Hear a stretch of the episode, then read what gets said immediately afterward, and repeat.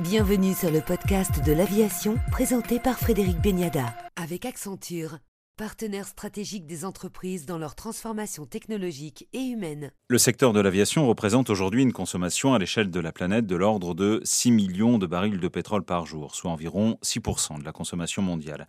Avec l'augmentation du trafic aérien, cette consommation va sans doute doubler dans les prochaines années face au réchauffement climatique. Le salut de cette industrie passera donc par sa décarbonation avec l'utilisation des carburants d'aviation durable, les fameux SAF.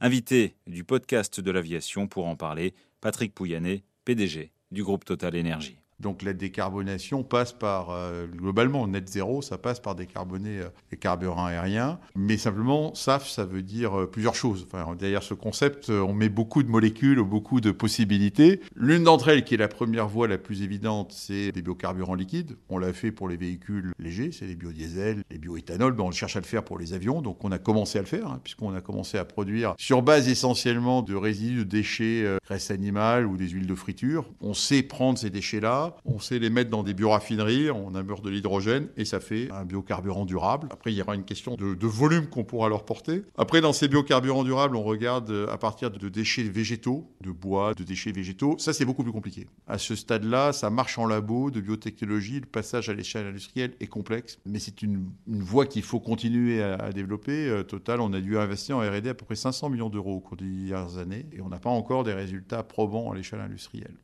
Et puis après, les SAF liquides, il faut aller vers ce qui peut être considéré comme un Graal, qui est ce qu'on appelle un e-fuel. On prend de l'hydrogène, hydrogène vert si possible, et on le combine avec du CO2, et là on fait un, carburant synthétique. Alors ça c'est complexe, mais euh, on connaît les équations chimiques. Simplement tout ça, ça coûte cher. Enfin l'hydrogène vert, ça va coûter à peu près deux ou trois fois le prix de l'hydrogène normal. Euh, le CO2, faut le capturer. Bon, ça c'est plutôt une bonne chose parce qu'à la limite c'est un côté circulaire dans ce que je viens d'écrire, et c'est des réactions assez complexes. Donc aujourd'hui on connaît, on travaille sur ces voies-là, et c'est sans doute une des voies en termes de carburant liquide qui est la plus prometteuse à, long, à moyen long terme. Ah, je pense que là, on est à du 2040, 2050. Hein. On va pas, on n'est pas à horizon 2030 sur des e-fuels. Enfin, on peut l'être à une échelle de pilote. On est en train, nous, de construire un, pilote en Allemagne pour faire des e-fuels autour de raffinerie de Leuna. Mais j'en suis pas capable encore de m'engager sur un e-fuel pour le donner commercialement à des volumes suffisants à les compagnies aériennes. Je pense que la, décennie qui vient, elle est clairement pour moi celle des biocarburants que j'appelle 1G+, c'est-à-dire sur base de graisse animale et d'huile de friture. Ça, ça, on sait faire. Enfin, on est en train d'investir. On investit. On est en train de construire les capacités pour le faire. On a construit une capacité, nous, en France, à la MED. Maintenant, on va faire Grand Puy. Donc, on va être capable d'accompagner, je dirais, le passage, vous voyez, de 1%, puis 2%, puis 5% en horizon 2030. À mon avis, ces 5%-là seront couverts par cette génération-là de carburant durable. Après, derrière, il va falloir trouver autre chose. 10%, 15%. Donc, soit c'est liquide, soit ça va être d'autres carburants. C'est l'hydrogène sur lequel se positionnent Airbus et d'autres. En même temps, on voit que c'est de la R&D et on voit que cette solution va fonctionner pour des avions à range assez court, c'est-à-dire jusqu'à en gros à 1000 miles. Alors, on peut imaginer une segmentation. Hein, le petit avion euh, que le pilote du dimanche euh, utilise sera peut-être électrique, celui-là, parce que là, on voit assez bien comment on peut y mettre des batteries à bord. C'est pas très lourd. Euh, après, on voit qu'il y a un range qui peut aller à l'hydrogène,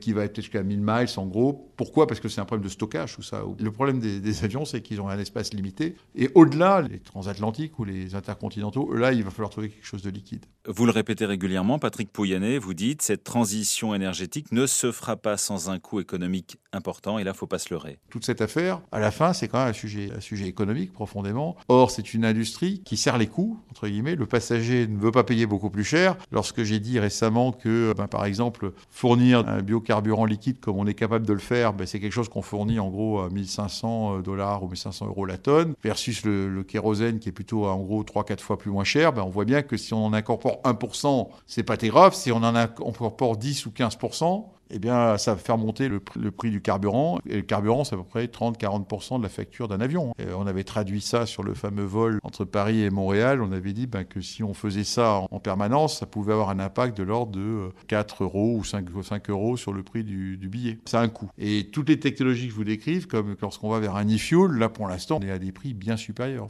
On est dans des équivalents de taxes carbone de l'ordre de 300 à 400 dollars la tonne. Donc, quand les gens râlent parce qu'on leur met une taxe à 30 dollars, vous voyez un peu le, gap. Mais il faut être. Euh, enfin, moi, je suis optimiste sur ces filières parce que je pense que d'abord, il y a une vraie volonté de trouver des solutions. Et donc, l'être humain, quand il commence à vouloir traiter un sujet, il trouve des solutions. Qu'est-ce qui manque aujourd'hui? C'est une véritable filière?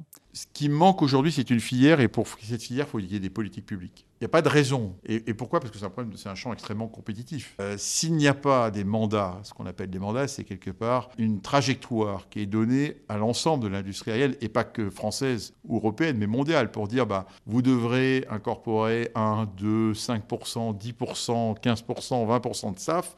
Et cette trajectoire, c'est la trajectoire qui va piloter les innovations. C'est comme dans le, dans le véhicule léger. Hein. Vous savez, aujourd'hui, tout le monde a l'air de dire on parle de véhicules électriques comme devenant quasiment une évidence. Mais s'il n'y avait pas eu les règles européennes pour dire vous devrez baisser les émissions de carbone, je pense que les constructeurs automobiles, qui innovaient beaucoup dans le... Il y a encore 5 ans, on parlait de quoi? On parlait d'un moteur à essence qui ferait 2 litres. Maintenant, on se rend compte que si on veut atteindre net zéro, bah, il faut passer 2 litres de moteur à essence, c'est pas suffisant, il faut passer au véhicule électrique. Et je pense que dans l'aviation, il se passera la même chose. La, la politique publique pilotera l'innovation, il faut juste qu'elle soit, en termes de concurrence, égale. Ce qu'il ne faut pas, c'est que les compagnies aériennes euh, européennes, françaises puis européennes, ben, aient une espèce de, de poids sur leur compte que n'auraient pas les concurrents. Donc c'est là que, dans cette, industrie internationale, il faut qu'on soit capable d'avoir une approche globale. Mais si on donne ce cheminement, il se passera dans l'aviation ce qui s'est passé dans l'automobile, j'en suis convaincu. Parce qu'à ce moment-là, ben, on forcera les acteurs économiques, les acteurs industriels de tous les côtés, y compris nous, enfin, à, trouver les solutions. Sinon, on est un peu fainéant. Et puis sinon, parce que l'énergie, c'est un bien essentiel. Donc pourquoi voulez-vous qu'une compagnie aérienne paye 1500 euros, dollars ou euros la tonne si elle peut avoir, euh, faire fonctionner son avion avec 500 euros la tonne? C'est un coût pour elle et pour le passager.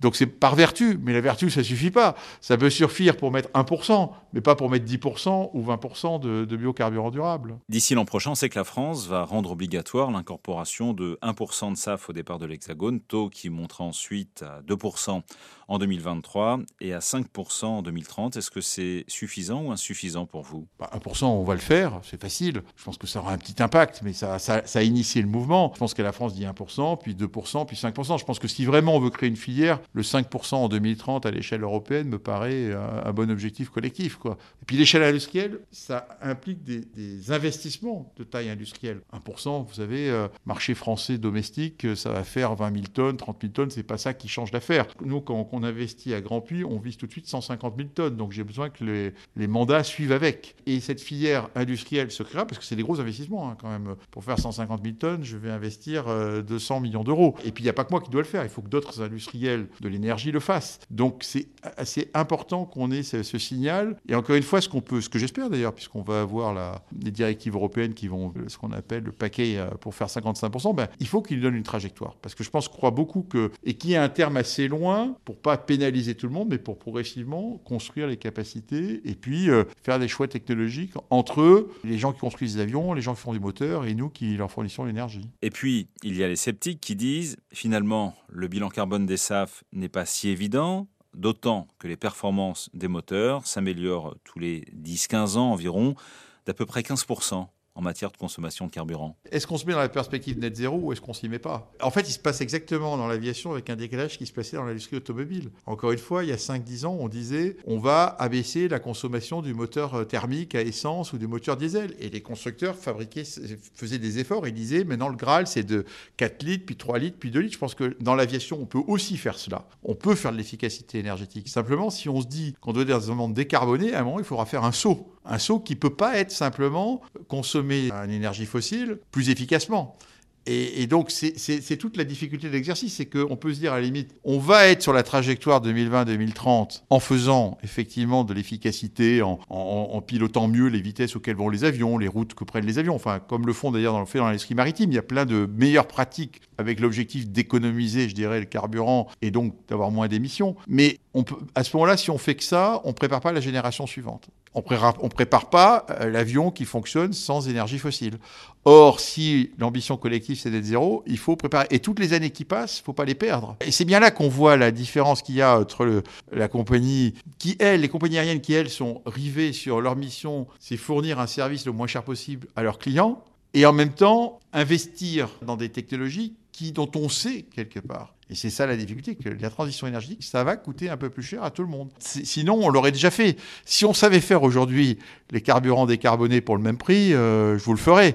Mais s'il n'y a pas d'investissement tout de suite pour un horizon plus long, on n'aura pas progressé dans les dix prochaines années. Il faut qu'on progresse. C'est toute la difficulté que j'ai pour ma entreprise, hein, c'est combiner le présent et préparer le futur. Et eh ben, quand on veut combiner le présent qui est fossile et préparer le futur qui ne doit pas l'être, euh, eh ben, il faut être capable de voir combien je vais investir à la fois dans améliorer ce qui existe aujourd'hui, mais préparer tout de suite le futur. Donc c'est ça que l'industrie aérienne et aéronautique a besoin aussi de comprendre et de participer. Et ça, encore une fois, rationnellement, un acteur économique ne le fait pas s'il n'y a pas des signaux un peu plus forts qui sont mis euh, par des politiques publiques. Merci Patrick Pouyanné, PDG de Total Energy, pour le podcast de l'aviation.